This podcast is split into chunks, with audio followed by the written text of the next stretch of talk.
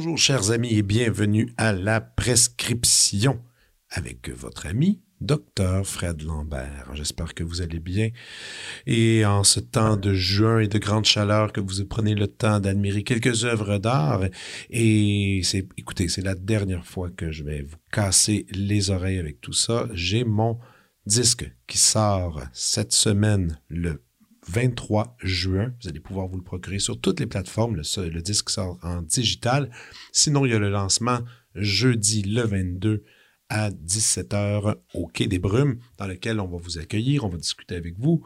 On aura des euh, livrets qu'on va vous offrir en cadeau. Euh, ben, qu'on va vendre pour un prix très, très, très bas.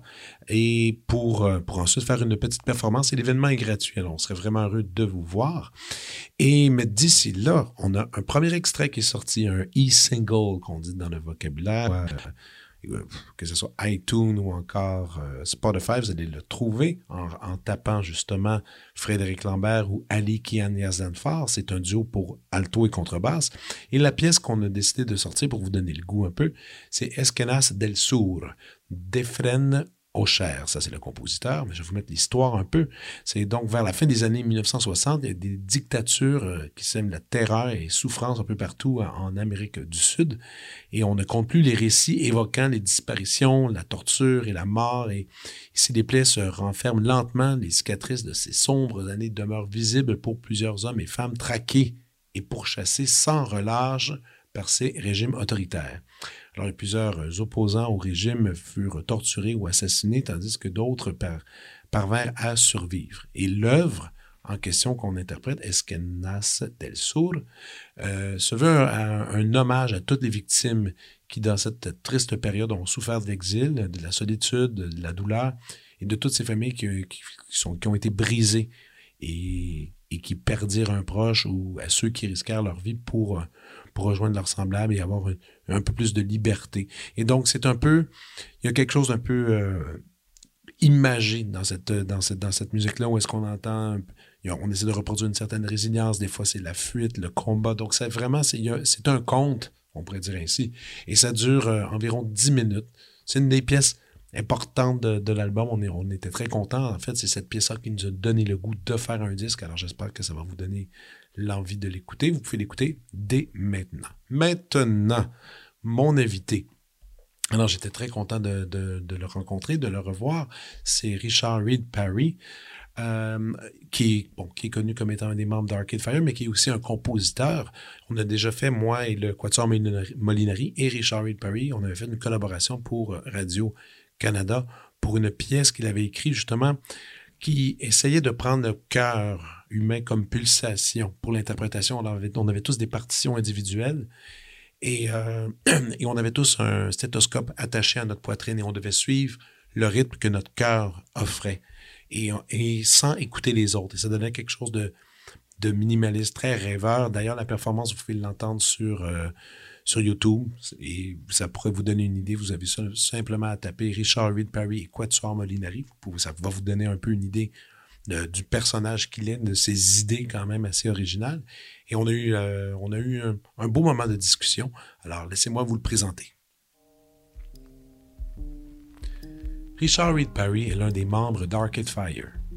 Multi-instrumentiste, il joue notamment de la guitare, de l'accordéon, du piano, du célesta et de la contrebasse. Il fait également partie du groupe Bell Orchestre, avec entre autres Sarah Neufeld et Tim Kingsbury. Travailleur acharné et prolifique, Richard a collaboré et joué avec un éventail exceptionnel d'artistes, notamment David Bowie, David Byrne, New York Phil, Neil Young, Kronos Quartet, The National, La La La Human Steps, Spike Jones, Sufjan Stevens, Nicole Muni, The Unicorns, Islands et bien d'autres.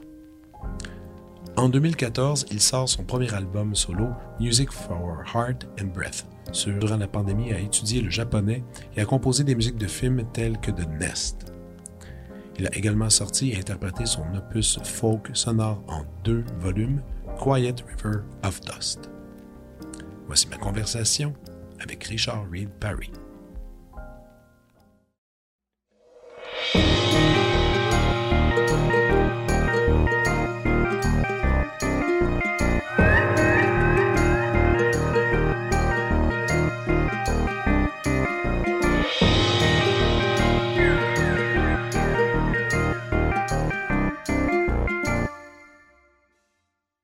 So you had a racquetball? Is it is it me or? Uh, squash.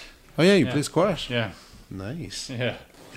Yeah. I had, I have a game. Never tried. I never tried that. Oh, it's so good. Oh yeah. Yeah. You have good partners like to play with, and uh, okay, okay. Yeah. It's not it's not a new thing. You you did it before. Yeah, I've been doing it for a long time.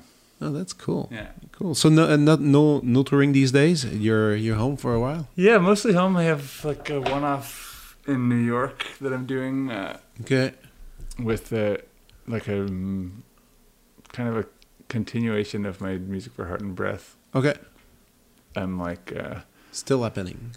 yeah, just like trying it with different vibes of ensemble. So it's like oh, that's cool. with an electronics, a woman named Yuka Honda. who's Oh, a- I've seen. the was it an album last year? That, oh yeah, with Susie Ibarra. yeah. Yeah, it's kind of that world, um, but yeah, so like kind of Revisiting the, pieces and like doing a new version of it. yeah, and doing uh, workshopping a bunch of new pieces that'll probably be like a hybrid kind of in between. It was kind of like I did this like music de chambre Yeah. version of these a bunch of these pieces, and then with more like a free jazz woman and more like Yeah, yeah. And she's like really open kind of improviser, And it's fun. It's it's super fun. It's a good album. Thank I you. Really, I really Yeah. had fun listening to it. So And- I want to kind of now hybridize these two versions where it's like you have kind of this core ensemble who can improvise together, and then you also have a bunch of classical players, so you can kind of have Yeah. these two worlds. Really. But isn't it hard to revisit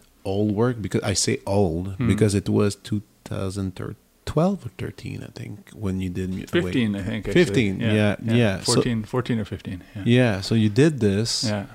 That's uh, ah, there's so much to talk about. Yeah, okay, sure. maybe maybe maybe we, we can maybe we can jump in that yeah, one. yeah, yeah, okay, yeah. if you if you Yeah, don't mind. Totally. Um, when I remember when the album came out, and eh, I'm not the only one. Everybody was surprised because I know, like labels have a hard time, especially in classical music. Yeah, and yeah. Deutsche Grammophon a- Sure. happened to, to release that album. Yeah. your face is on. Yeah, yeah. See- and, and, and, and what is going on? Yeah. And I, I knew I knew you were very creative outside of the band and doing a bunch of things. There, was the Bell Orchestre and, Mm-hmm. and then other things, but it was still a surprise for me that you, you wrote for, for that combination. Yeah, yeah. It's kind but, of a statement. But oh yeah. Yeah. And- but how all this happened? I'm just curious. How did it happen? kind of it, like um quite organically in a certain way but then also it's you know there's like um the context of the the band obviously just like opens doors of people you know if you show any interest or any sign of being being able to branch out or being mul- multifaceted or you know being able to straddle different musical worlds for me i mean i think en general these things can happen you know like and in fact especially in classical world people within the classical world especially programmers and and people in labels and just like the in the bigger kind of infrastructural world of it are always looking to try and connect to the musical worlds outside of classical music because it can be such a you know it can be to its own you know to its own i think regretfully it can be kind of too self-contained sometimes. Yes, and, it- and it people is. are always trying to reach outside and figure out okay how do we interface with the bigger world at large? How do we interface with pop music? How do we interface with jazz music? Like it just how you know this whole modern paradigm of like the boundaries not quote unquote not existing between mm. genres and But- yet but then it they still do. Yeah, yeah, they still exactly, do but exactly. it's like it's like all the walls are still there but it's like there's doors between all the walls now Yeah, yeah, you yeah, know? exactly. Yeah, no, it's uh, and well so said.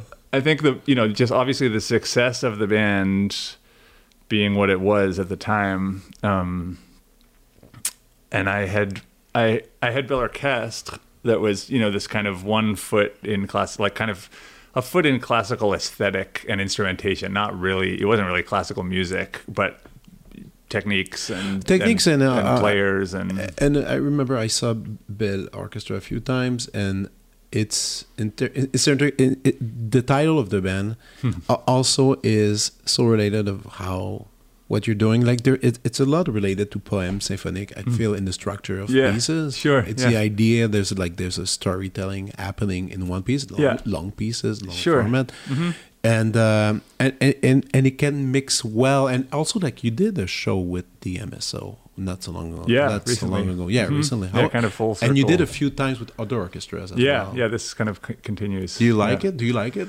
Yeah, it's wonderful. It's it's for us. We have to be so much more um, precise.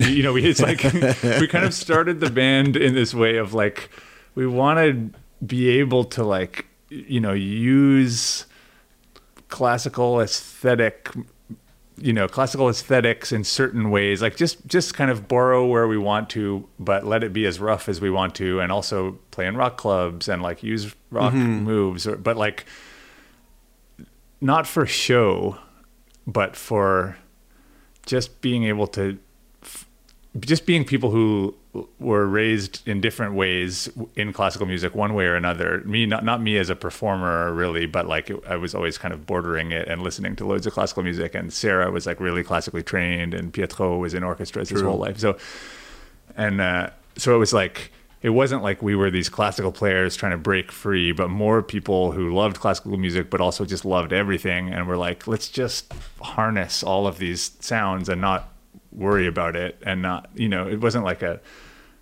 an attitude thing but it was like a, let's just feel free to do follow this Yeah, wherever yeah. we want to you know um and so why am I saying that? Oh yeah, and so, but to, circling back to this um, this performance that we did with the MSO Yeah. last year, this was like a record. We made this record that was mostly improvis- improvisation at the time, and then kind of went back, recomposed aspects of it, re- uh, rearranged aspects of it, but left a lot of raw. First time ever playing it was while we were recording it, elements and then went full circle, orchestrated that, you know, wrote that all out, put that in the format so that we could play it with orchestra. So all these random, you know, asymmetrical, single occurring or repeating, but in weird ways, kind of musical events. Then were set in stone, and then were being played really precisely by the orchestra with us still at the middle of it. So it's like a real, it was a, it's a handful to do it with the orchestra. And when we do it on our own, we can still, do, you know, it's this, it's one piece of music. It's 45 minutes long. Yeah. There's no breaks. It's just like one, you know, one long kind of line of music that has a lot of dynamic arcs and crests. And, uh, it worked because I saw a bunch of uh, videos of rehearsals happening, and it it, it seems it works make- beautifully. Yeah, it yeah, makes it's sense. marvelous. Yeah, and it kind of it turn it turns the orchestra. The orchestra isn't improvising. There's a few things that are loose, loose and kind of aleatoric and chaotic, but it's mostly quite quite through composed for the orchestra as far as the arrangement goes, and for us as well. It's like extremely precise with a few things where we can improvise for a second. The orchestra kind of waits for a signal, and then we connect with the conductor again and continue again, all as one. But um, it's mostly very, very scripted, very scored. Um, but when we do it on our own, we can be really loose about it. It's like, okay, now let's move on to the next section. Okay, now let's do this. Oh, Yeah, keep yeah. going with it. You know, but you, there's no like keep going when you're playing with the orchestra. Like just just do that for a while. Just keep No, rolling with that. You know, it's no. just so it's such a It's such a slow beast in terms of how it learns Oh, versus yeah. a small ensemble. You know, I, I totally agree. Yeah. And so yeah, let's just go back to the Deutsche Grammophon thing. So Mm, when you said yeah, the band opened some doors. Um, so was it just basically the label being, hey, you do you have any pieces? no, Do no, you- all the pieces existed by the time I sent it to DG. Just like thinking, I so basically through Bell Orchestre, um, we toured with this band called the Clogs. Mm-hmm. That was Bryce Dessner's kind of very similar to Bell Orchestre, kind of certain rock aesthetics, certain chamber music aesthetics, and um, Does it still exist that band? not not really. really, yeah, It, yeah. it doesn't officially not exist, but it doesn't. It's not really active. Okay. But we discovered each other while Arcade Fire was on tour and the National were on tour, and we played in the same venue one day, and we met each other, and we'd heard each other's rock bands, and we liked each other's rock bands, and we were both aware. Oh, you also have this like really interesting chamber music kind of quasi chamber music, quasi rock side project, and and um, I was a fan of Clogs, and he was likewise a fan of Bell Orchestre, and so the two of us connected, and we're like, oh, we should play some shows together or do something, and and then we and we did. So Clogs and Bell Orchestre toured together a bunch, which was great. Um, and then he started this kind of he's called Music Now. It's a festival in Cincinnati, and it's it's kind of it's kind of some new music, cl- classical programming, and then also like young, interesting rock bands, and then also just like in between categories, folk artists, Okay. and it's really like cross genre, just blurring the lines. What's what's interesting He's and what's really happening. interesting guy. He is, yeah, like his work and his work is changing a lot in the same time. Like the, Yeah. th- those did a bunch of string quartets lately, and Mhm. and it's really interesting. He he really evolves. He, Yeah. he changes things. He tries things out. yeah, he's, he's a, he's yeah, a, yeah. He's a cool guy to work with. Yeah, yeah, and I mean we're very very close friends. Oh, that's cool. That's cool. But so so basically, he started this festival, Music Now, and and when he started it, he the first year Bell Orchestre he invited Bell Orchestre to come play. That was sort of in the same time that um, Clogs and Bell Orchestre had been touring, and so we played the first year. And then the next year, he said, "Come, do something. Like what do you like? Do whatever you want. What do you want to do?" And I didn't. I, I forget what I was doing. I was very busy at the time, but I was like, "Oh, I have this little kind of micro duet that I wrote that's like this idea that I'd wanted to do for a long time, which was the duet for Heart and Breath, which is on the Music for Heart and mm-hmm. Breath record. And it was just this piece, very simple piece for piano and viola that I'd written, but I was like, it's really special. It's kind of a thing I want to do more of. I, I want to follow this idea. I want to go, you know, mine this idea. I think there's a lot to be explored. She like, okay, great, come do it. Like, That's we'll it. find someone. And, and Nadia Sirota happened to be doing something else at Music Now. And it was like, okay, great. Nadia's going to play and you can play and there you've got a little piece we'll just put you on the there's like a kind of variety program Really? yeah and uh, and they were buddies already kind of new music the, the kind of like like wild wild new music young Juilliard kids in New York at that at that time I'm curious about the the viola and piano thing. Why why that combination? I'm a violist, so of course Hmm. Yeah. I'm kind of curious. Why did you go Sure. there? Was it a, a love for someone who plays the viola, or it's because it's rare that people usually people when people think quickly of duets with string, they, they will go for violin or even cello. Viola is sure thinking of. It was happenstantial, actually. It was because I was at, I'd been at Banff. Bell Orchestre had done a Banff residency, and we went one one afternoon in the music program. This uh, this woman was like, "Okay, we're having a we're having a theme day. We're having compo- composition day in the music program. Doesn't matter if you're here, not a composer. Everyone is putting their name in a hat. Everyone's drawing a number and names out of the hat, and then you're composing for that number of people for those people."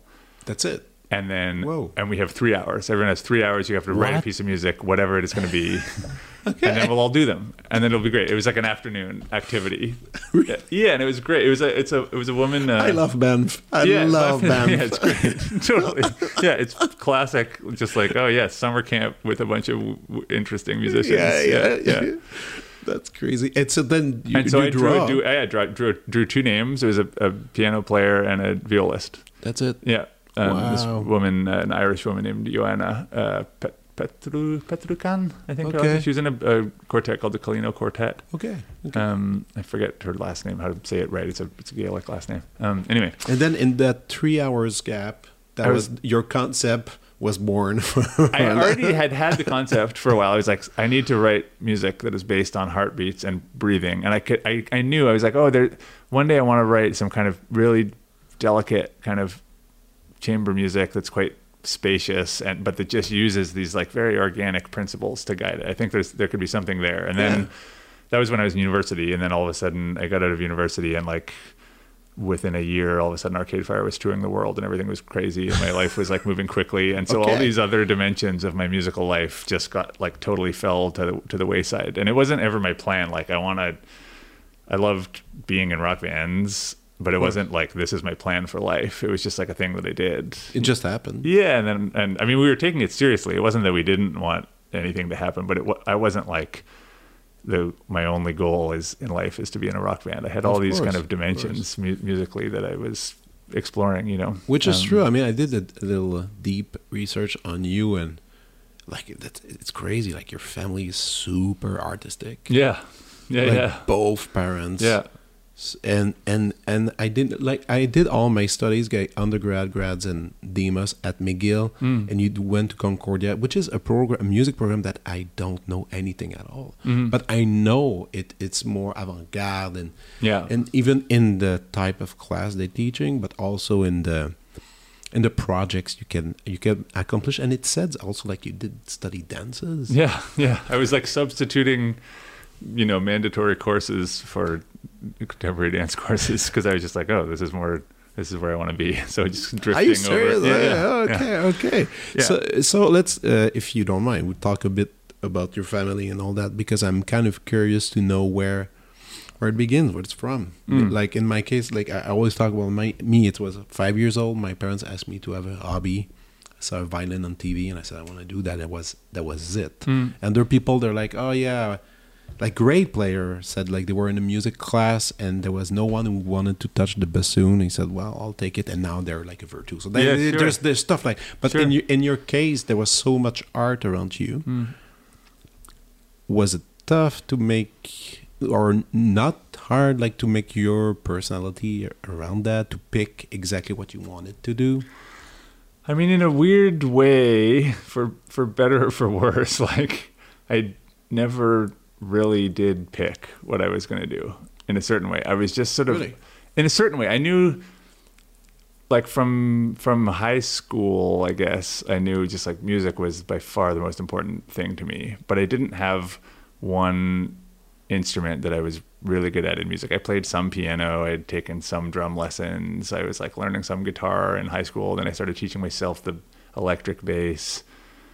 And I just loved music. I was going to shows and shows and shows all the time. I had grown up in this family of folk music, but it, Yeah, very folk. yeah, very Yeah, folk. My dad yeah. was like was uh, this kind of incredible archival mind of old folk songs, like in the kind of oral tradition kind of way, where he would learn songs from other people all over the world and just knew hundreds and hundreds and hundreds. So of you songs. went, you probably went with him with in a bunch of folk fest and Oh yeah, like like my whole childhood. Yeah, it was and he they, he was in this incredible band, this folk band that were kind of infamous in a very small Canadian folk world called the Friends of Fiddler's Green. yeah, yeah, yeah. I've seen that. Yeah, and um, so that was just my environment was very very musical, but it was never.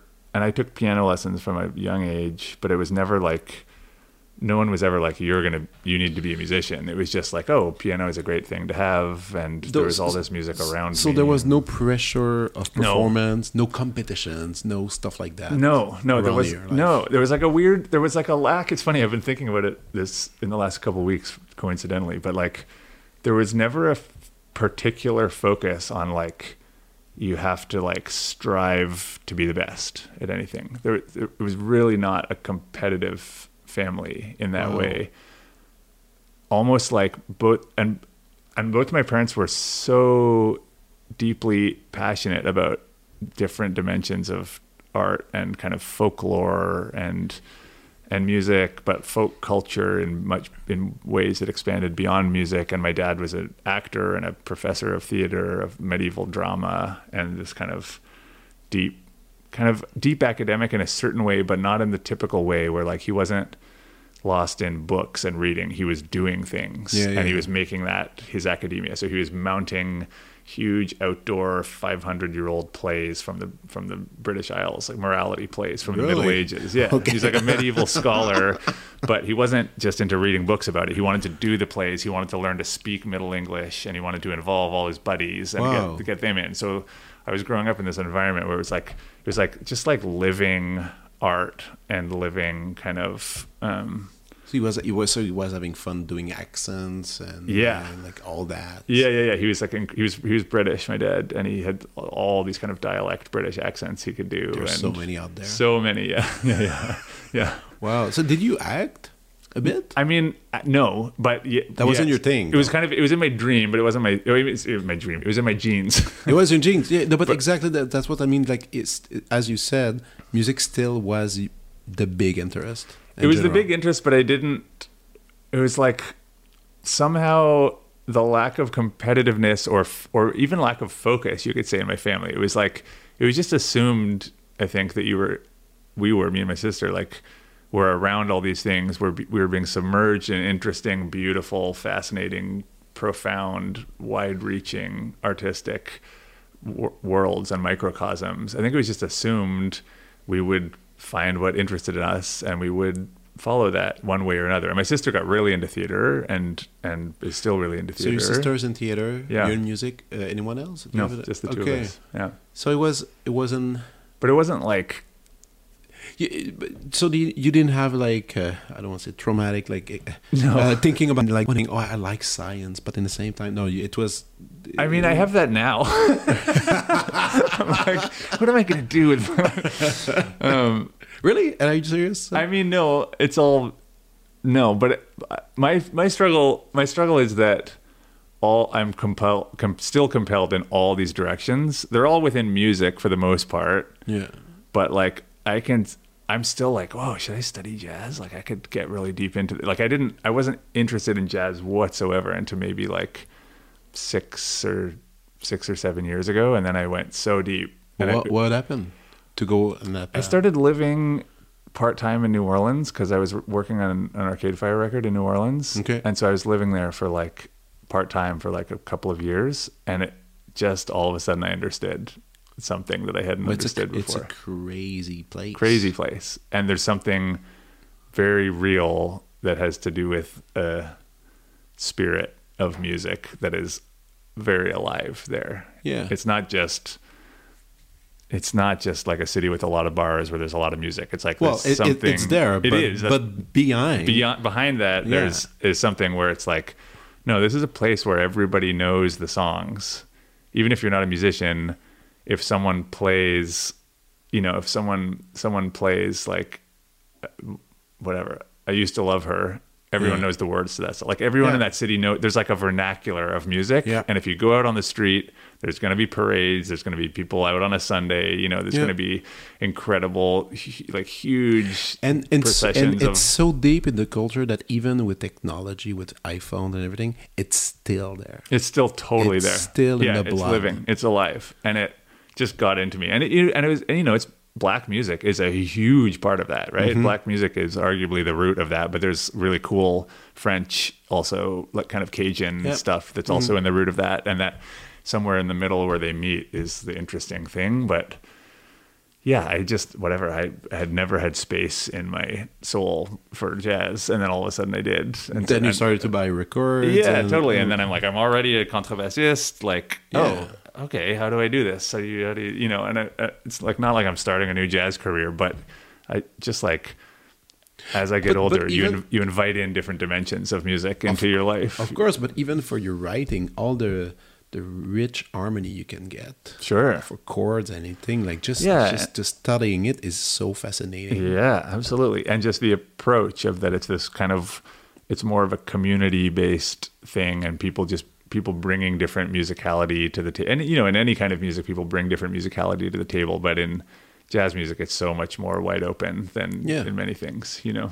That's that's pretty cool. And it's about this commonly held language, I think. Is part of what part of what I yeah, part of what I learned being in New Orleans and part of what struck me was like you know, I grew so I grew up in this folk family where everyone knows all the songs. And if I go back, I was born in Toronto, and if I go back to Toronto, and so much of that community is still alive, and they're still singing all these songs, Yeah. and those songs live in me, and they're not really around me much of the time. But if I go back, that it's like that. Oh, there's this little pocket of people that just know all these songs, and there's something so Yeah.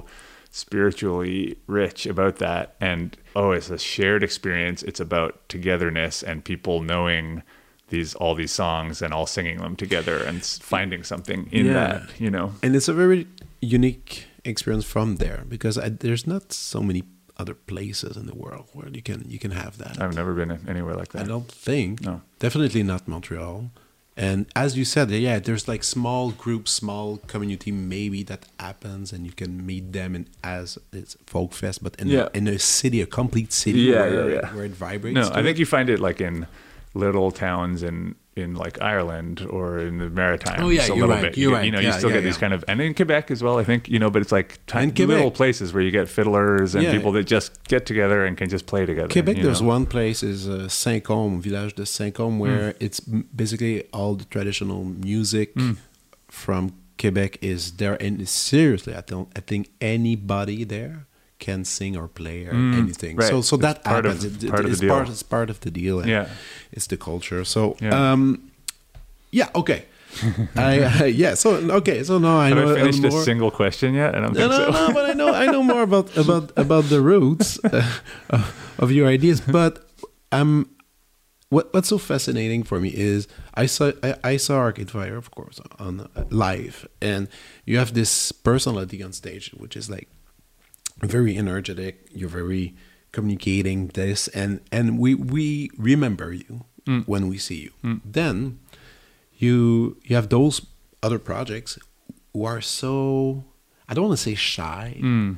but so intimate and but I don't know. Like you said, you, you just said like earlier, like spiritual spiritual experience and all that. I I, I think it, it's funny to see you on stage with the band being that person and and, and then when I listen like I listen to the the two um, the Quiet River of Dust, Mm. which is so far but so far from that. Mhm. I, I was wondering two things. First, is is this really you, Hmm. or is it a reaction to the band of being I'm gonna go so different? Mm. I mean, definitely, I have. I n- never have interest in repeating something that I've done is part of it. Yeah, But the, but it's more just like if I follow. I just like to follow the musical thread where it takes me, and uh, at that time, the Quiet River of Dust stuff um, was like it just it was very much like um a response to a moment in life, I guess.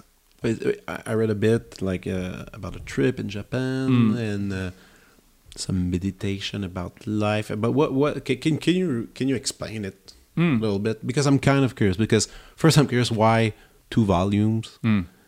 instead of maybe another name because like if you we listen i listened to both of them i was oh well the volume two could be something completely na- name new you know Mm, mm, but you decide but you decided it's it's still it's still related to the first volume so Yeah. there's there's there's an, a reason I mean, the reason is it was all written in the same over the same time period, and it all felt like it was circling the same kind of experience or the same collection of memories and ideas.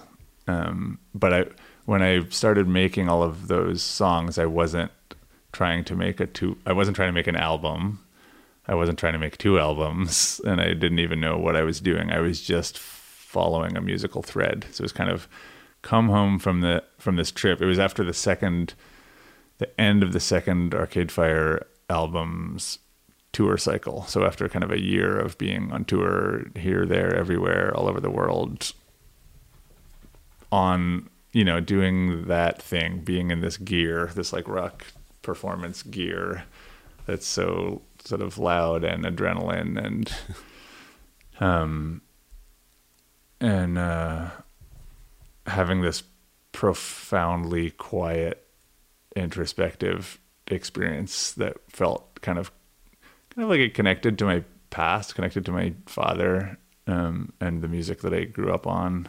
And um it was just like songs started appearing. Oh, and I and I and I had a I got a nylon string guitar which I'd never played before, and it was like, oh, I Let's wasn't taking it. lessons, but it was like, oh, if I sit here and fiddle with this, this is the kind of playing that starts to happen. I start to you know kind of finger pick and these Okay. these little anyway, just music. These little songs started to emerge and feel compelling, and it was like, oh, I, this is this feels like a little world of songs. But I was just kind of casually writing these things. And then, actually, interestingly, one, once again, Bryce Dessner, uh, him and his brother were well, their their band, the National, was curating a festival um, called All Tomorrow's Parties, and again, he was like, "Come do something new at All Tomorrow's Parties." Whatever you want to do, like do it. And I was like, oh, I kind of have these weird, kind of weird quasi folk songs I've been working on. He's like, okay, great, come do that.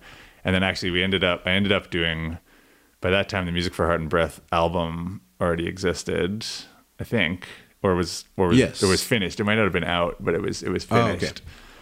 And so we did this kind of Music for Heart and Breath, all of the pieces or most of the pieces with because all of my like lots of my musical friends at that point were at that festival. So it was like, oh, okay, why Music is there, and uh, Owen Pallett's there, and Aaron and Bryce are there, and Nico and Nadia are there. Nico Muhly and Nadia Sirota are Oh, there. that's true. And you, you you work with Nico. yeah, yeah, Yeah. he's also a really good friend. He's great. Yeah, he's wonderful, wonderful composer and wonderful creature.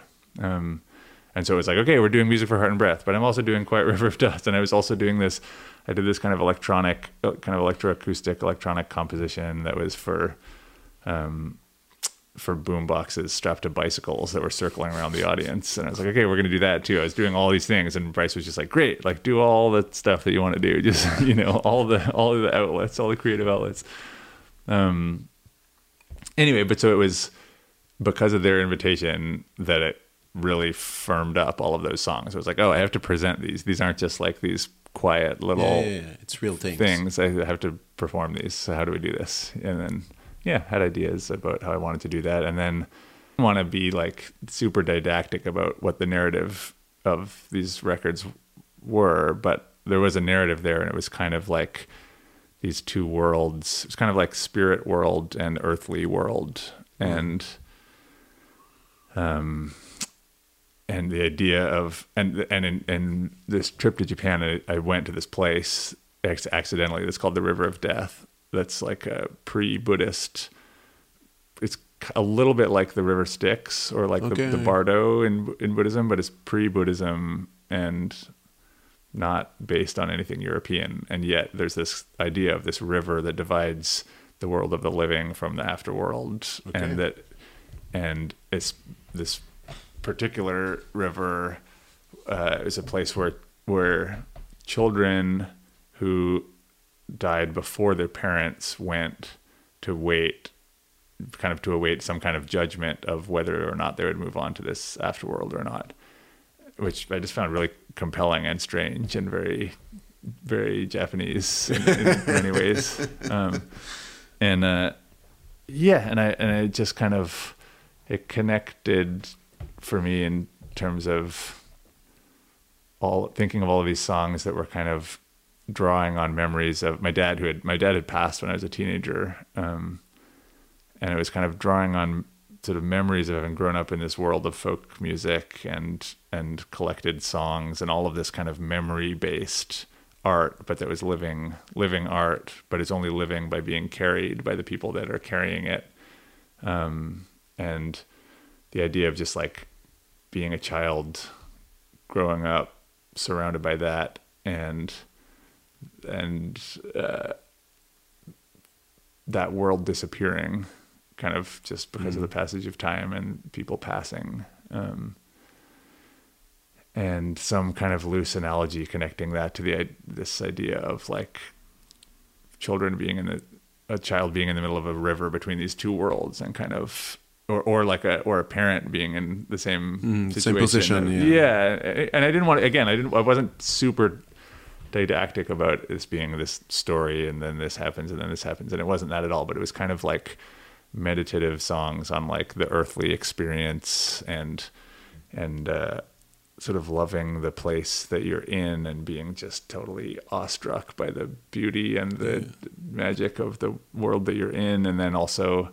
knowing that in the, you know in the seed of life is is death also for all of us right? And in the everything we're made of is still going to be here when we're gone it's just not going to be us anymore Yeah. and yet it is and yet it's not and um yeah so kind of those ideas kind of cyclical nature worshipping ideas i grew up like my parents were quite pagan in a lot of ways Oh yeah. Um, so a lot of sort of nature. Are you spiritual? Do you practice? Are you because because you talk about Buddhism?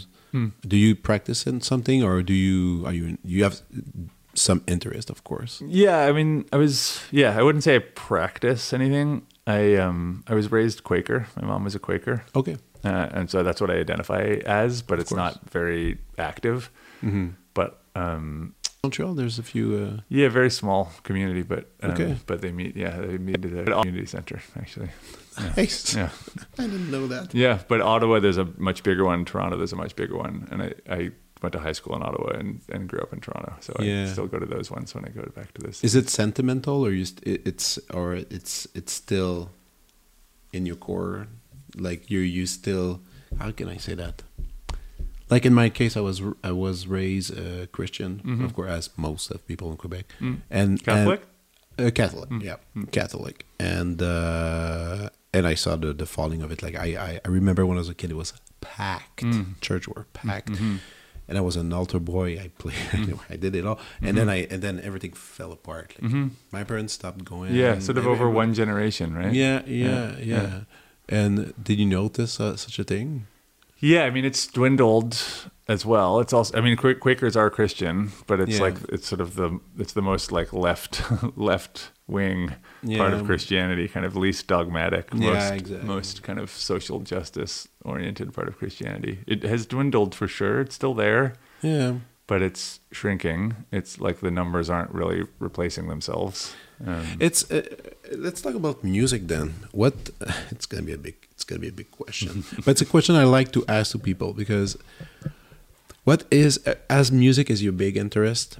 Um, what exactly music represents for you? I know it's a it's a hmm. large question hmm. because like I, I was talking with a good friend of mine, a colleague in my quartet, and I said I told I asked him, I said, why music? He said, oh, he said it's very simple. When I was a kid, was I, I couldn't find people that I relate to, and when I started doing the conservatoire, studying music, I I find friends, my the group of people I, I liked, and he liked the people, Mhm. and because of that, he stick to it, and then music was kind of the reason being there. mhm.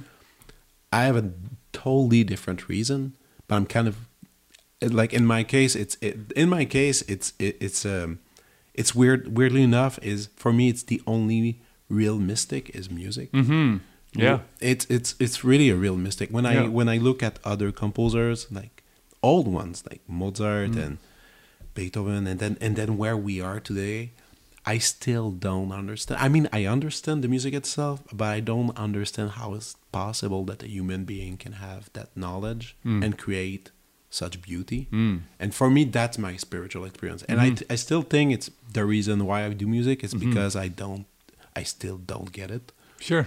and I love it. Yeah, that's. I mean, that's that's the that's the essence of something very big right there. Yeah, but I'm curious your view on it. I think it's similar. uh, Um, I think it's similar. I think music is my church. Um,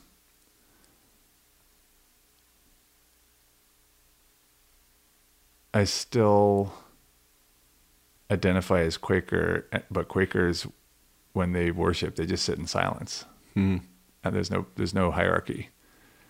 None. No, Really? Yeah, there's no leader. I mean, there's there's organizational leaders who are, you know, power to decree anything or Wow.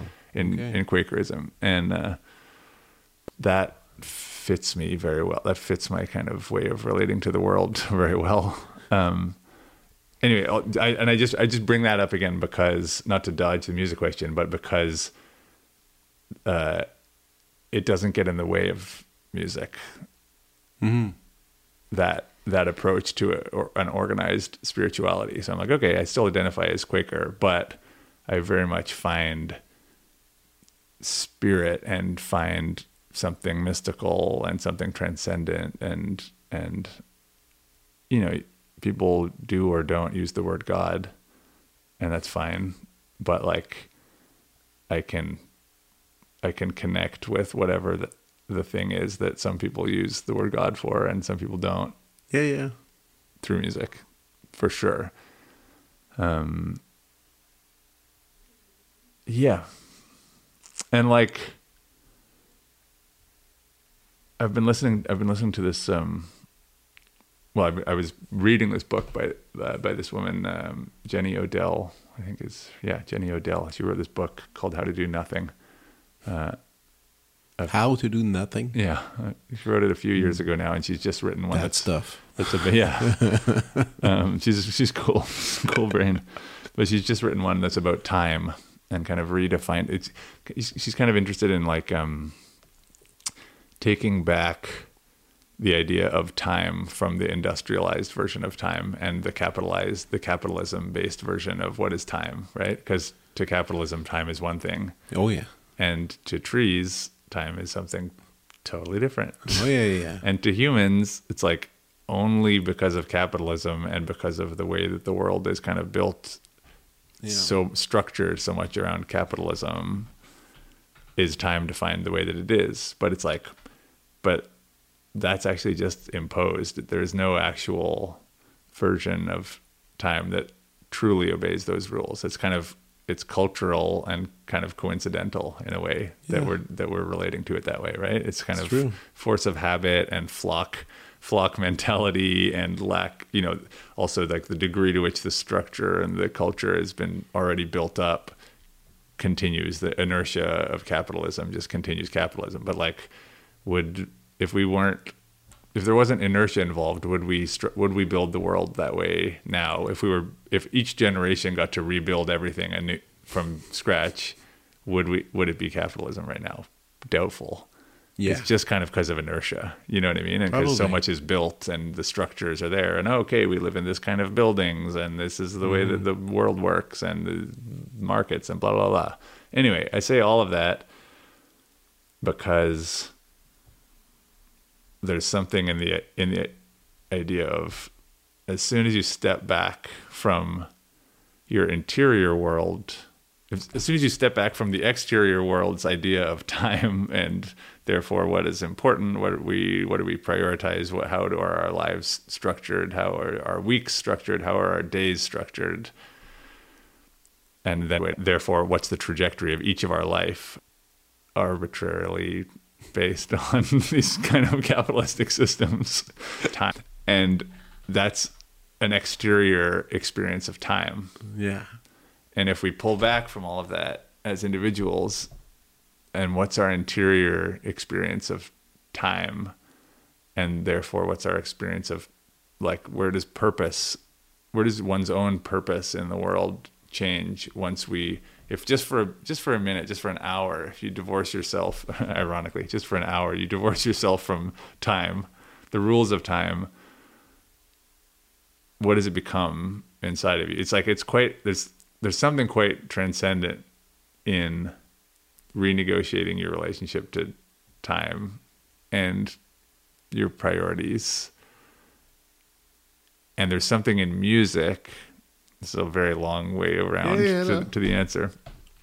There's something in music that when we if we are able to and i think we're very gifted as musicians we're very lucky like it's a gift to be possessed by music. It's a gift that you can just find something mystical that you don't know what it is but that it's mystical in music. You know it's a gift Yeah. for me. It's a gift that i can sit down and accidentally write a piece of music that i really like by accident. If i sit down at the piano and just move my fingers around and make some different decisions and try some Yeah. things all of a sudden I go somewhere. Where am I going? Well, I'm not sure, but wherever it is that we go when we are making music, when we're playing music, when we're listening to music, or when we're discovering some new art, when we're getting lost in a piece of music that we already know since a long time, and that's maybe from 400 years ago, right? Yeah. Who knows? who knows we're renegotiating our relationship to time and we're totally reclaiming it as something that is not connected to the capitalistic structures in the world and we're It's totally true. reclaiming it as not defined by the herd mentality or by the inertia of the world or by the infrastructure of what we know as the world around us there's something else that is as real as any building, that's as real as any government or any laws or any cultural mores or any institutions Yeah. a piece of music, it's like a good piece of music is indestructible, right? Like and can and any piece of music like And a also- good song can it's just like that's going to last longer than any building that we have. A good song, Oh, forget yeah. about it. That's here forever. forever. and it can be owned by everybody. You know what I mean? Like there's yeah, something yeah. so mystical in the fact that a piece of music can exist that completely transcends the physical world, Mm-hmm. completely transcends time as we know it and as we define it. And can completely transcend all the rules, all the laws, all the everything. It's like and, and we have to remember ourselves that music itself is an art where there's no judgment Mm. as a, a listener. Mm. And compare, and I like movies, I like books, and I like, but but it's still there's there's a a very um, narrow idea. Like tr- someone someone is trying to tell a story. Sure, it's but, narrative. But but even like like your your your album Quiet River of Dust, for you means probably something else for many people. sure. And it's the cool thing I think about it. It's Sure. I can do the hell I want to do Yeah, yeah, with yeah. that piece of music. Yeah. It's Any any piece of music. yeah, it's fluid. So it's one of the it's a rare art Mm. where you can you can have that. Mhm. And I think that's why people love music. That's why people everybody listens to music, and that's why they have like nostalgia feelings about that. Then it becomes uh, like another thing, and Mm. in, anyway. Mhm. But but yeah, and- but I like that. I like the concept of uh, uh what's what's the name of the book? Doing no, nothing. Oh, how to uh, do nothing. How yeah. to do nothing. Yeah, but that- it's, her, it, I was listening to her interviewed. It's not that book. I mean, it's all the ideas are also in that book, but her new book is about time. I forget what I haven't read it. Okay, um, that's pretty cool. But I heard her being interviewed about her new book about time, and I was like, oh yeah, she was just talking about just that the kind of the kind of industrial version of time versus Yeah. what's actual time to us. What's your uh, creative process? I'm kind of curious because you create with bands, Mm-hmm. so then it's a different thing. Everybody has one thing to say and can get complicated, Mm-hmm. but you seem to to like it too because like you have like like you have two bands. Like, if, if, can we say like clearly that you have two bands with the Bell and, Sure, and yeah. Arcade? Yeah. okay. So then you have your solo stuff. How do you do that? You just do you jam. As you said like you i i, put my fingers on the on the mm-hmm. board. Mm-hmm. There's a few things happening. I write a few lyrics. I let i let it go. I mm-hmm. come back later. Or you or as the viola and piano piece in band where there's like rules. Or do you do you create a set of rules for yourselves Sometimes, sometimes I just follow. You know, sometimes I just sit and I play the contrabass, and it's like something good comes out. Lots of boring stuff comes out, but you just like to enjoy do, playing do you put the iphone close and you record everything and then yeah, not. I don't record everything because, but I record a lot, and I spend a lot of time listening to things that I've recorded, and Good. there's a lot of discovering. Oh, I made a song that day. I didn't remember writing that, but that's a good little song. Like, let's finish that one. and then you write it down and, and then Yeah. you have it yeah Um, that's pretty that Yeah, I'm sadly totally reliant on voice memo recording now, which because I'm I would love to does. spend yeah, but it's like so much of my creative process is that where it's like oh. I'm walking. If especially once I start a piece of music, once I've started something and I know I'm writing it, and right now I'm I'm getting into film scoring. Um, yeah we'll, lately. we'll we'll have to talk about that Yeah, but so so that's we're in, this week. That's what I've been doing in the last few weeks, and so once I'm officially working on something, then I start to get ideas in my head about it. Mm-hmm. But I almost never, occasionally, but almost never, do I just have music, musical ideas that are mine, or mine, whatever that means. But new musical ideas in my head while I'm just like walking down the street. Almost never. Uh, Once in a while, I might have written a couple of songs just by walking, and I'll, you get something in your head and you start singing it, and oh, that's something, and then you Yeah. record it. But but it, but if I sit down and play an instrument, even if there's nothing in my head or I have no goal, I'll find a little fragment and I'll write something. Oh, and then once there's something physically that exists, then other ideas will start to attach to that. So then if I'm walking along the street, oh, then I'm getting counter melodies, then I'm beautifully with the thing I just came up with last night. Oh, okay, and then I'll record myself saying that. I'll say, "Oh, attach, find the, you know, find the Oh yeah, yeah. quiet blue footsteps idea from you- six months ago and try attaching horn melody and then I'll pedal against this note maybe end on the flat five okay and then I'll have this weird voice memo and I'll go and then I'll come back to that and I'll go oh that's great yes I'm gonna attach quiet blue footsteps to this dark that's great I love it. yeah and but that's once like a musical process is in motion where it's like oh I'm working on a film score right now so there's like it's like there needs to be a place to put things But, but, but, uh, about that, film scoring is a is a is a, is a strange beast itself. I mean, Sure. you do um, some some people they they will give you like the the story, then you know about it, then you start composing, you give some music, and they they filmed, or is it they give you the complete film and you put the music on? Is it what what what way is it? I'm mostly only interested in the first way that you mentioned. I'm not I'm not that interested in um getting a done a totally finished film having Then put you get you of get you. you get a screen, and then you like uh, improvising and yeah, uh, like uh, what my what I like to do, what I've done so far with the nest. That's the what nest, you did. The nest I had the script before the film before it was filmed. Okay. He approached me. He he loved the Music for Heart and Breath album, and he was like, Okay. I'm writing this film. I listen to this record constantly while I'm writing this film. Will you do the score? And I was like, Will you?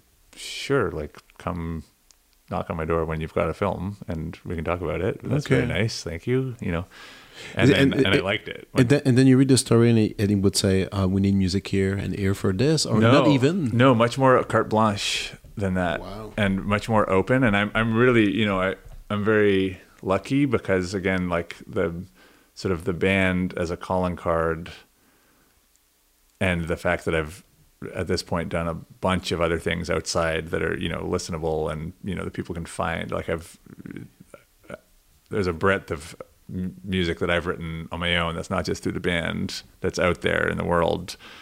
Um, film scoring, I can I kind of have this. I'm kind of going in the back door of like, oh, I don't have to like start from zero, start doing crappy like crappy whatever student films and crappy advertisements or whatever learning the craft of Yeah. like film scoring or TV scoring. It's like it's like no I know how to make albums. I know how to write songs. I know how to write compositions. And like I know how to like re- work with an ensemble to play a composition I've written. I know how to make a record better once I've started record you know what I mean? Like Yeah, I have yeah. all these skills where it's like while I was learning those skills I wasn't trying to be a the the end goal of those things at the time wasn't I'm trying to be a film composer and this is how I'm going to do it. But that's kind of how it's ended up. And actually, when I was in high school, I really wanted to be a film composer and I just didn't know how to get there. And when I was in university, I actually did score some kind of student films and some Do you like films to watch? yeah, I love cinema. Yeah, Okay, absolutely. cool. And and so and Sean, the, the Sean Durkin who made The Nest is like a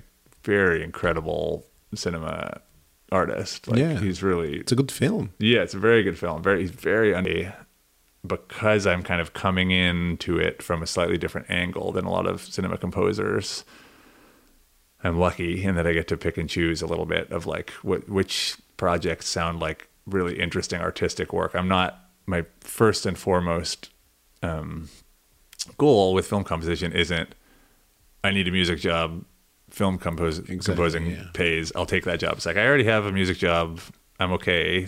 Very fortunate to have that music job. I can do this purely as an artistic endeavor, so I can be a little choosy about what I want to do. perfect. You know, which is perfect. So I did the Nest because of Music for Heart and Breath, and then last summer I scored a film called Eileen that's coming out this fall. This Um, one? Oh yeah. Yeah, that's What's the name again? Eileen. Eileen. Yeah. Okay. Amazing film. The, um, William Oldroyd is the director. He did Okay. uh, Lady Macbeth a few Oh. years back. That was really amazing. That was pretty good. Yeah, pretty good. Yeah. Oh. Um, yeah, and it's and it was really fun scoring this, and so I, and he asked me to do that because he loved The Nest. So it was so no, see, it's, it's yeah, yeah. And now I'm doing the next film by Sean Durkin, who made The Nest, and it's kind it's like okay, this is starting to snowball in a really nice way of just picking projects that are interesting, and all of them are coming to me at the script stage That's perfect. where I can say, oh, this story fundamentally interests me, and as long as it's well made, that's going to Oh, be it's great. so- It's so you much know? fun. I yeah, I can and- imagine having the script, you read it, then you have like oh, a little idea. yeah, and so that's what I've been doing. So, uh, which is how I want to do it. It's, it's it's quite fortunate where it's like, oh, I can once I've read the script, I go, okay, I see, I get the f- feeling of this, and I can just make music in the dark. I can just say, I'm just gonna make a bunch of music because. The, the the ideas phase of music is the easiest part for me. Finishing things is much more difficult for me. But I have ideas. What do you mean?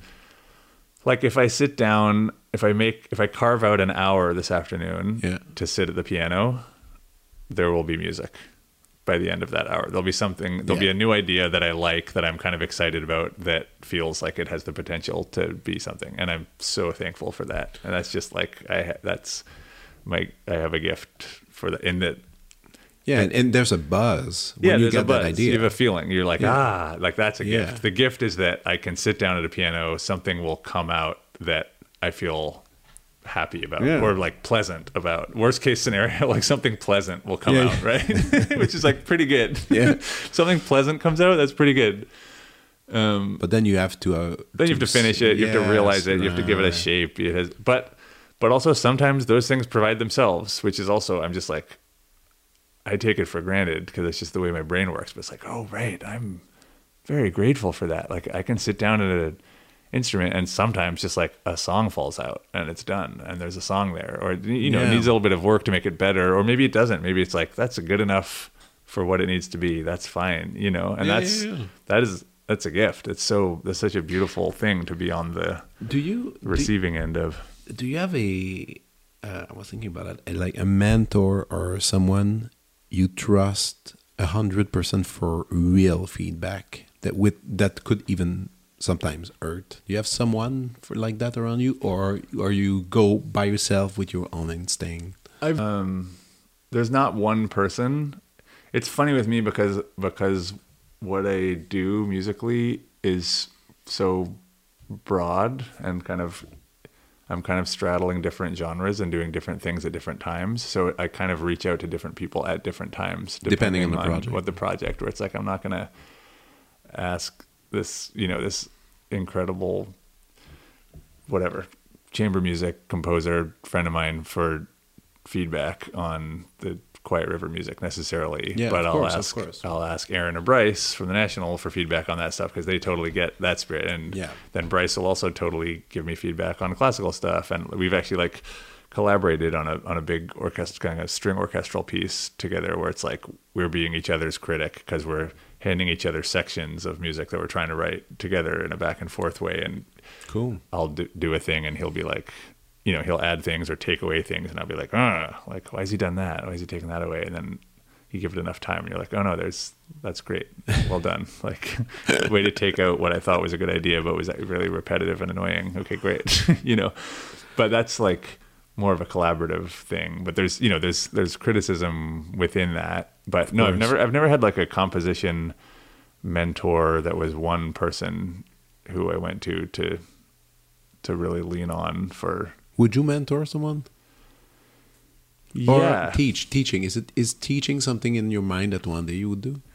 I would teach I feel excited about the idea of teaching high school students Oh yeah. one day more than more than like university composition students Yeah. I feel more I thought about actually going back to my high school and trying to like volunteer and teach like a kind of a music discovery class where you would just like go in and play some really really interesting bold beautiful diverse different pieces of music that are like really striking that Yeah. that are for me it's like specific pieces of music say that I've discovered slowly over the course of my life in various places where I'm like, wow, that opens a door in my Yeah, mind. yeah, And where I'm like, whoa, I wish I'd heard that 20 years ago. Like that would have changed everything. But that's okay. I'm hearing it now. But I would love to go teach a class where you do that, where you're like, okay, here's whatever. Here's a a really specific, rare, particular live Charles Mingus recording. That's just like something is magic. Oh, He's yeah. playing in Switzerland and for a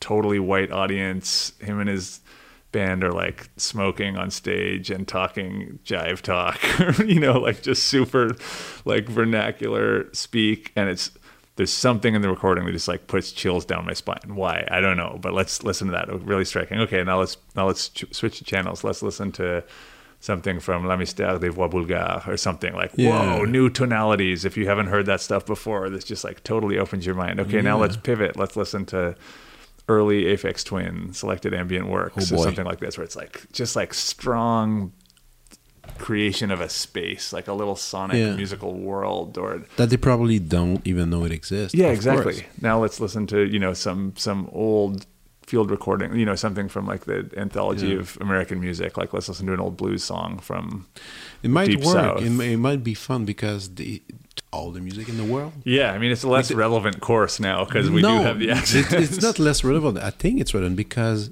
there's so there's too much. Mm, Most of young kids don't know where to sure look. how do you navigate it They don't they don't Yeah. listen to album anymore. They listen to right songs. yeah yeah yeah yeah That's a- as crazy as that. Yeah. I did like a few conferences in in high school, and I'm like, "Hey, what's the last album you listened to?" Everybody was like, "The "Album? What are you right. talking about?" right I'm not listening to an album. yeah that's wild I just picked the song I like and Right. I put it on my phone. I'm like, "Oh, okay, Right. okay."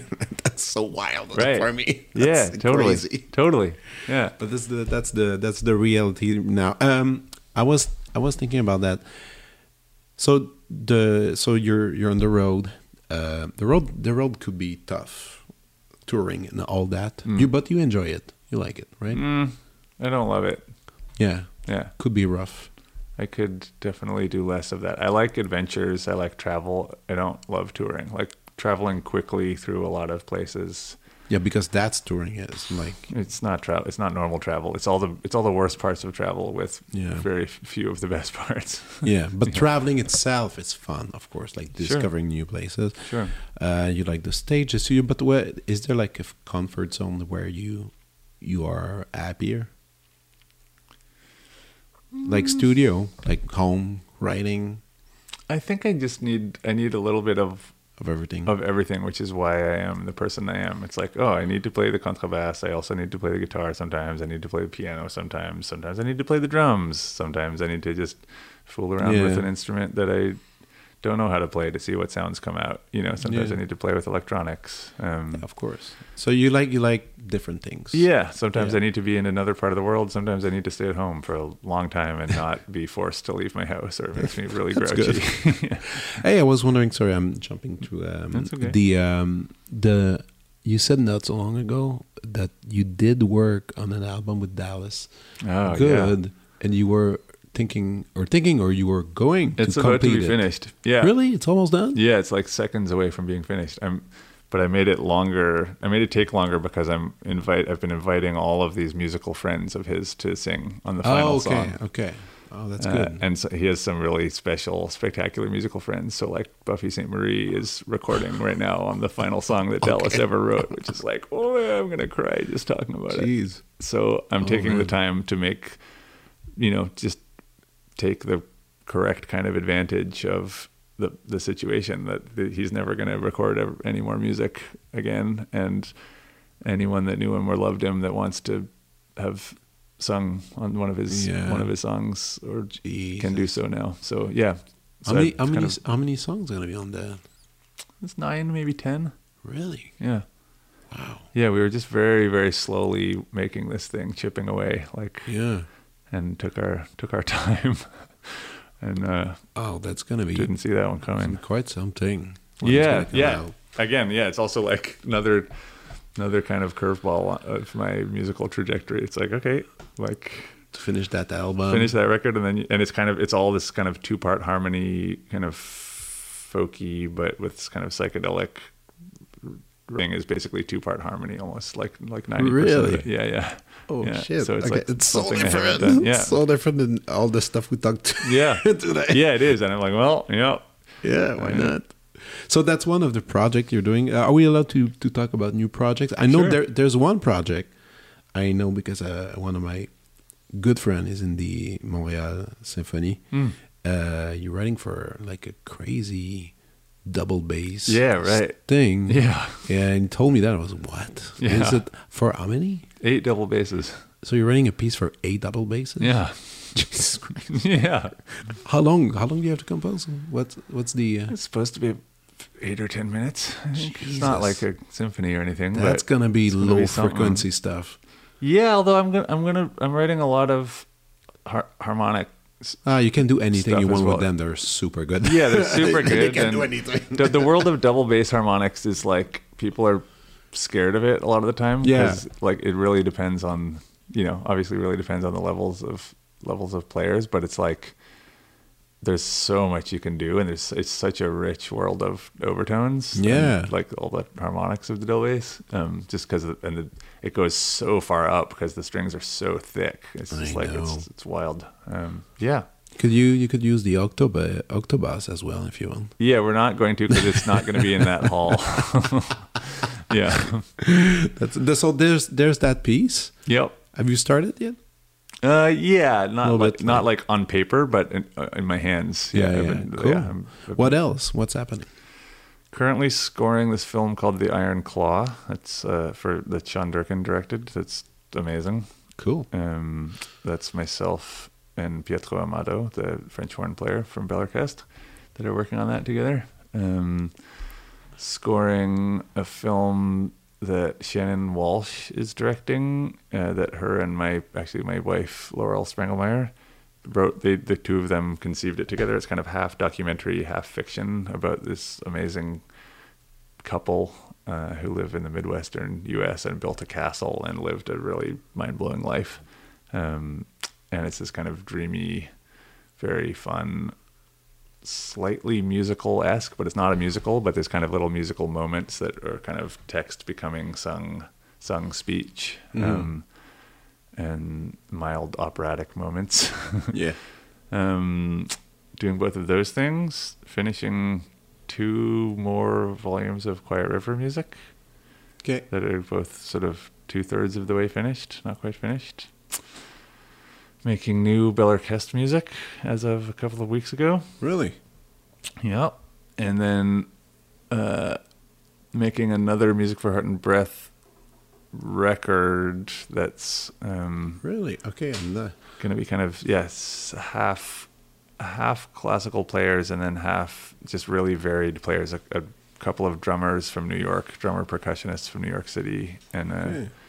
organist who lives in berlin and uh, a really diverse crowd of people but there's a there's something really special coming together kind of musical world that's Okay. in between chamber music and as with sort of more modern ambient techniques brought Cool. into the mix. Cool. Yeah. Excellent.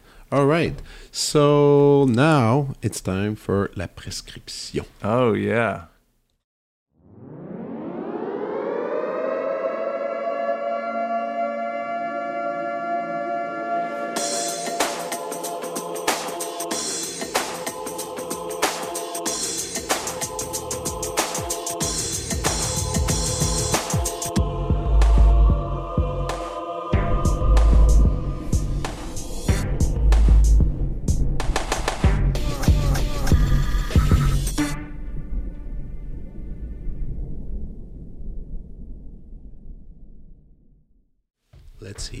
Suggestion. I'm really curious.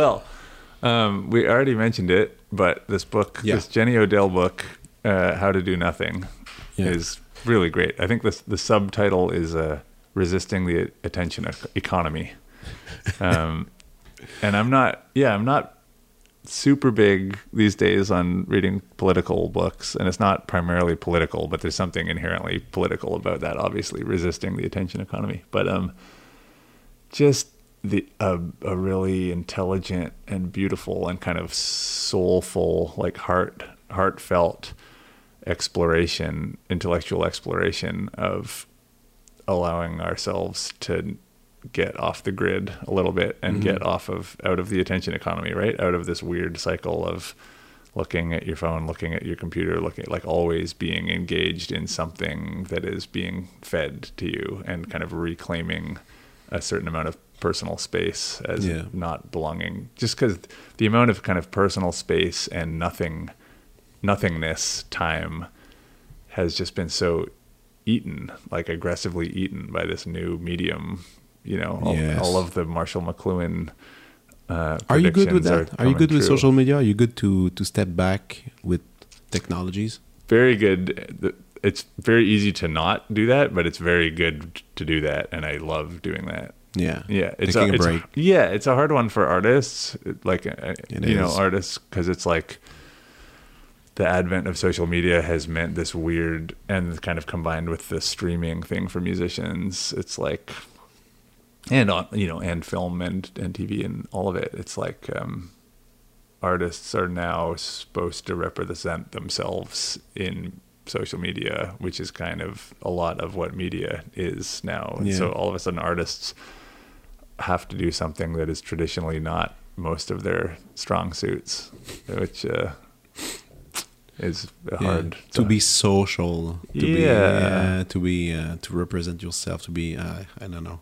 To don't be know. out there to be available all the time. But I, I don't think it's very healthy for artists to be available all the time necessarily. No, I agree. I agree. The book that I'm reading right now, um, I, I finished that Jenny Odell book. It's it was great. What I'm reading now um, is called Otherlands, and the name of the author is gonna slip out of my brain. One second. Otherlands. Other lands. Thomas Halliday. That's it. Okay. Otherlands by Thomas Halliday is blowing my mind in the best way. It's kind of a geological and biological survey of everything, where everything was, what was alive, who was dominating, who was in hiding, in, in amongst all of the living organisms on planet Earth starting about 20,000 years ago and moving back 500 million years, billions of years back. And it's totally amazing. So it starts 20,000 years ago and then moves back and back and back and back. And so every chapter begins with where are the continents now? What has moved? What rivers have turned into mountains? What mountains have disappeared? What oh, lakes God. have dried up? What you know, what is the centerpiece of of what are the centerpieces of life? Like where is So everyone more gathering? a science book, or It is, with but a it's- storytelling. Yeah, but it, it reads almost like fiction, where he's like he's describing the creatures. He's like, oh, you know, talking about the the camels that used to live in the cold desert of North America. where you're like, oh, oh. and then things separate, and then things join. And anyway, it just you just start to get this sense of the world as this amorphous blob series of blobs all squishing into each other and Yeah. sl- very slowly changing shape and things arising and then things becoming ex- extinct and then an asteroid hitting the earth and ev- most everything dying very very quickly and all that's left is birds and then a few tiny mammals and then those mammals become all the Yeah. mammals you know just anyway just these kind of populations of huge you know like huge nine foot tall bears living on short stubby legged very woolly horses and then Yeah. eating them out of extinction and then those bears going extinct because they ate too many horses so there's no more horses and there's no more bears okay Well, moving on We should we should say the subtitle being the uh, other lands journeys in Earth's extant ecosystems. Yes, that's so, right. So so yeah, so it goes in circle. Like yeah, yeah. yeah looking at what has been here before and then what is not here anymore and it's like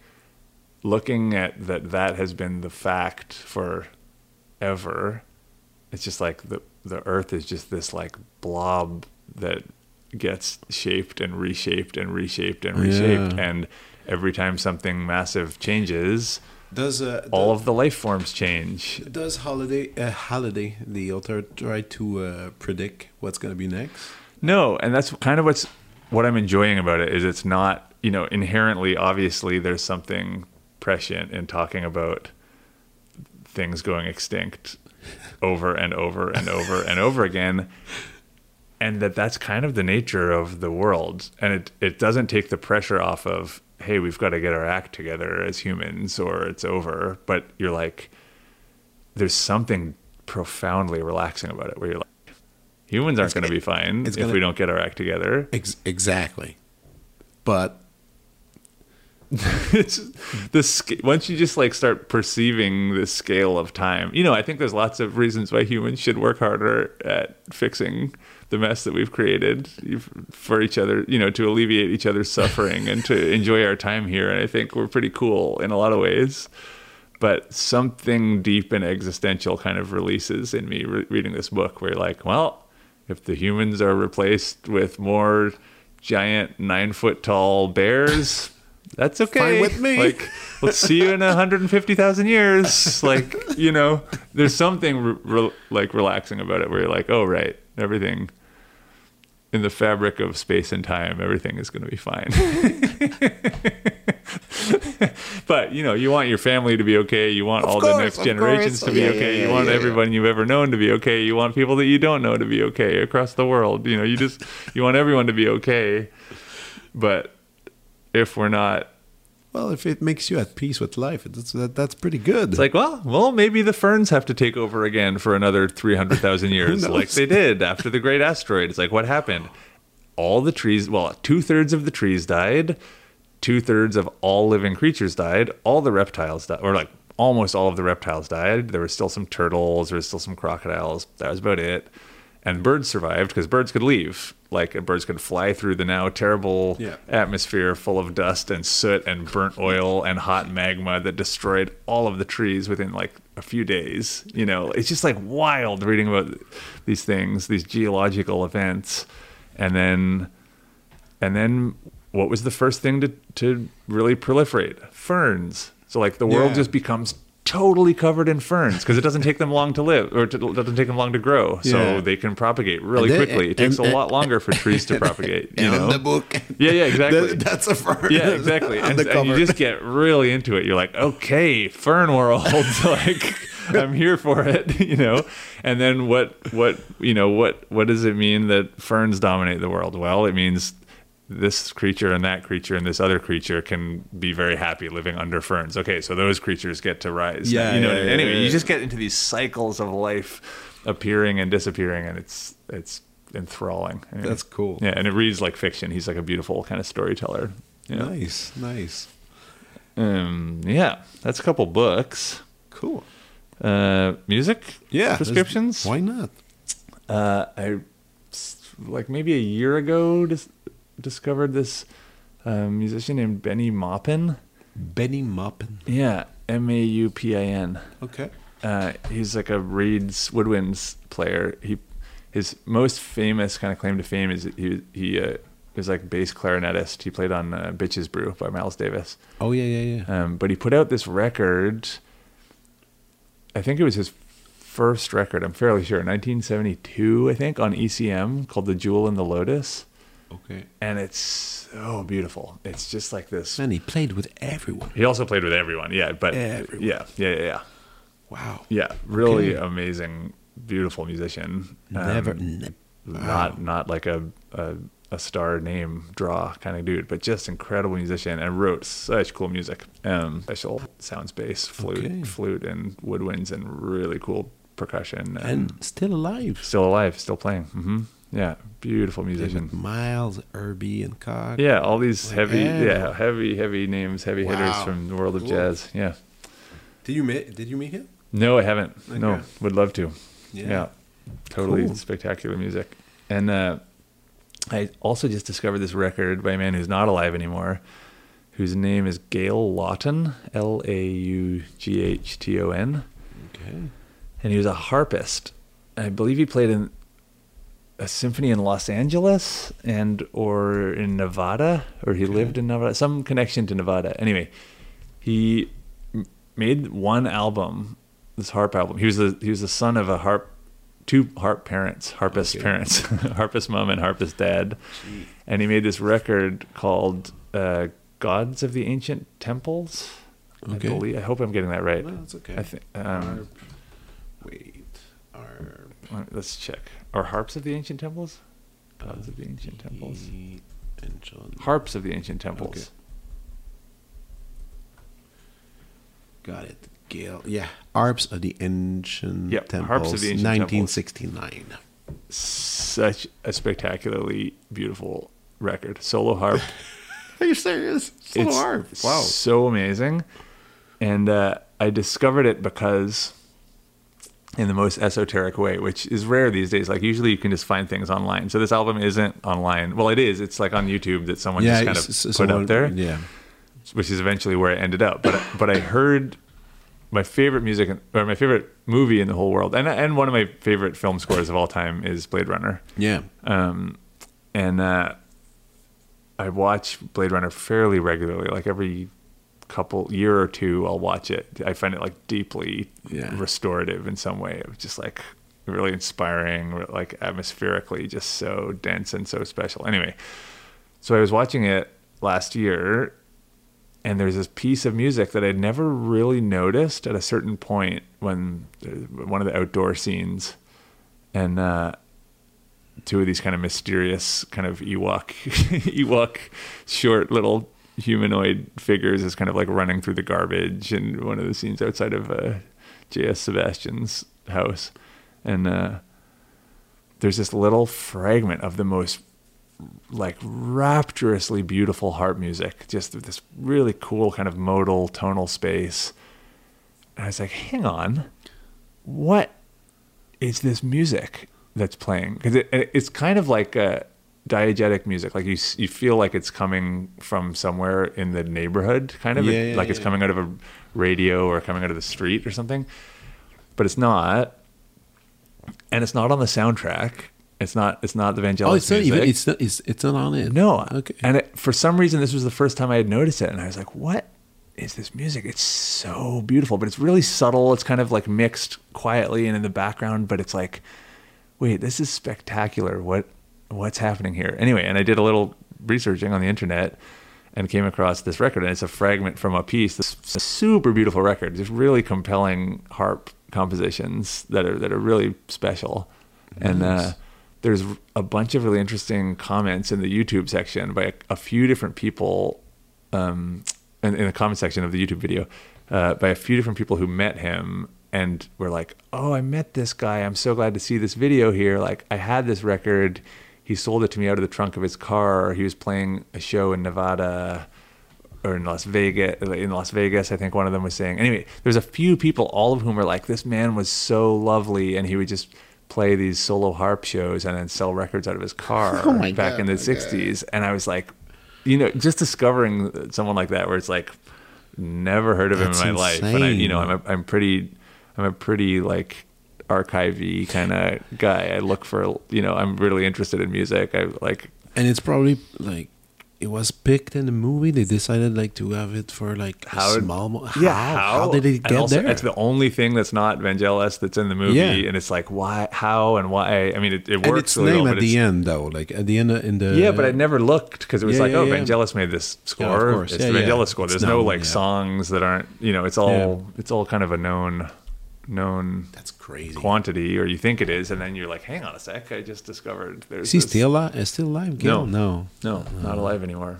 Gee. Anyway, that's a recent musical ex- discovery great. that I'm very That- thrilled by. and I've been listening to it nonstop in my in my house. I love it. That's Yeah. good. All right, is that it? Do you have other stuff? You good? I'm, I'm good. You're good? Yeah. Hey, do you? I was wondering. Do you have any type of art? uh, Do you have a artistic bucket list of things you want to accomplish Yeah. that you're not done with? yes. You want to share one or two?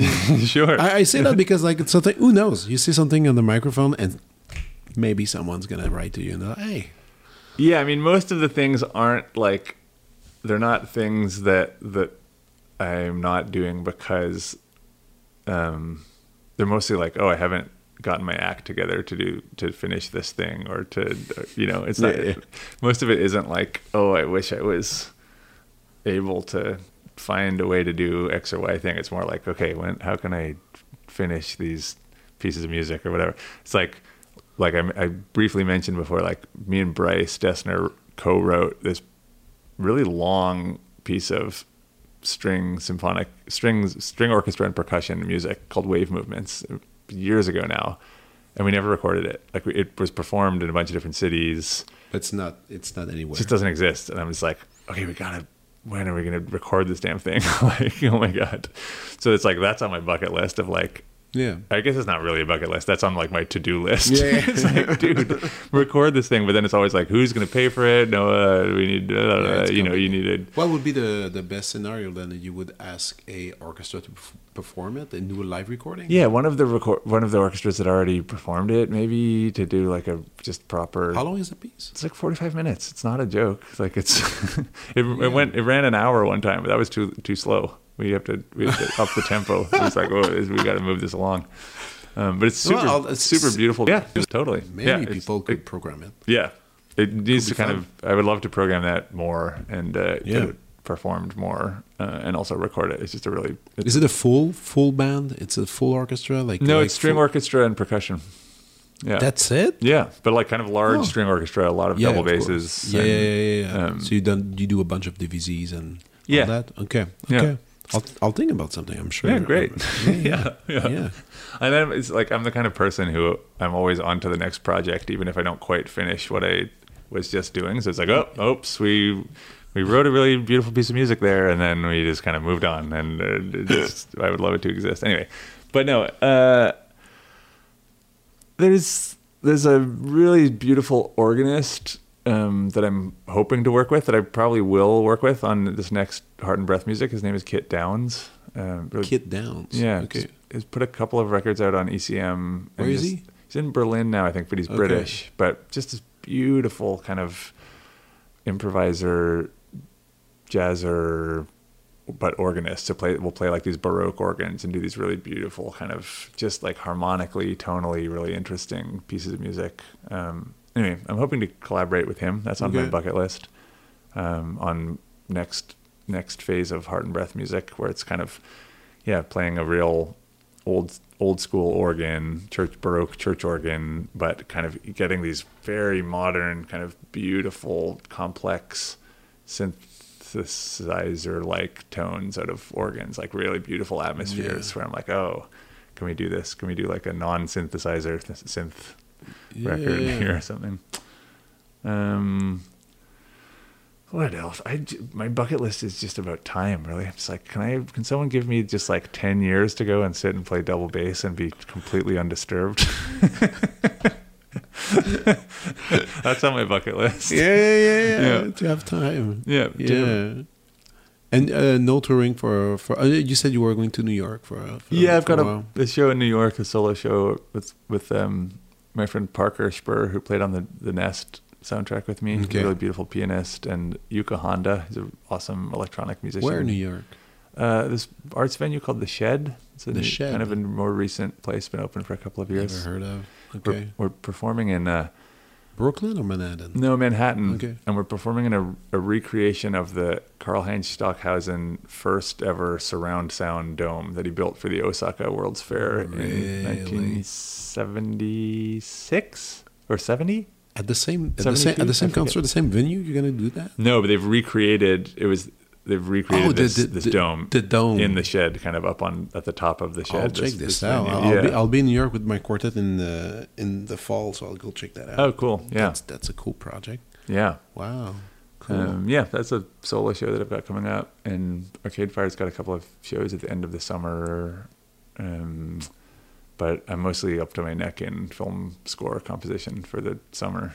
Awesome. Um, and finishing this record that I was making with Dallas and writing new Heart and Breath music. Nadia, actually, Nadia Sirota has recently embarked on a kind of new branch of her career where she's learning conducting and getting really Okay. deep into conducting plans to for this next next cycle of heart and breath compositions that she's going to kind of be this a central conductor but who also plays sometimes You, in say pieces. cycle because is is it that is that the thing like art and breath is the concept where you bunch of new pieces will be included in the in it yeah it's like it's like a catalog it's a kind of a catalog of work. I mean, it's like a body of work, I guess, for me, where it's like it is all it's all called music for heart and breath. Basically, it's like this nature of writing pieces based on either the heartbeats or the breathing rates Yeah, of yeah. the players, and so it's like continuing to write pieces that use that technique and that very basic idea, but it's like you can that idea informs such a cool it can it can expand outwards in so many ways, and Yeah. I want to continue to do that. But it's like it's a specific. It feels like it's a specific stream of my work, and Yeah. it, so it has been chamber music, and it has been you know it's been string quartet, and it's been orchestra and or string or yeah Yeah, string orchestra. string orchestra with and winds as well. So I guess kind of full full orchestra ish. Um, And a double bassoon. yeah, yeah, totally. All right. Hey, thank you so much. So it's It was a a lot of pleasure. fun. Thank you. Yeah, bye. Vous venez d'écouter La Prescription avec Dr. Fred Lambert. À l'animation, Frédéric Lambert. Réalisation, montage, recherche et bons conseils, Olivier Chamberlain. Au logo, Joël Vaudreuil. La musique, le groupe Crab. Jérôme Minière, Philippe B., Ben Guillaume Beaulieu et Vincent Vertefeuille. Merci d'avoir été à l'écoute et à bientôt.